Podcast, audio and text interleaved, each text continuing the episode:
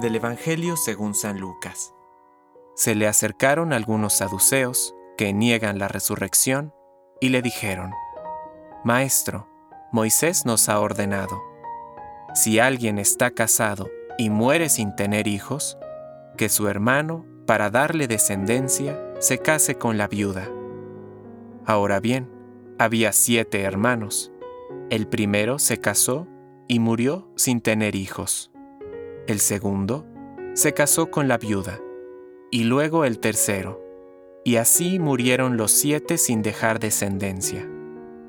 Finalmente, también murió la mujer. Cuando resuciten los muertos, ¿de quién será esposa? Ya que los siete la tuvieron por mujer. Jesús les respondió, En este mundo los hombres y las mujeres se casan pero los que sean juzgados dignos de participar del mundo futuro y de la resurrección, no se casarán. Ya no pueden morir, porque son semejantes a los ángeles y son hijos de Dios, al ser hijos de la resurrección.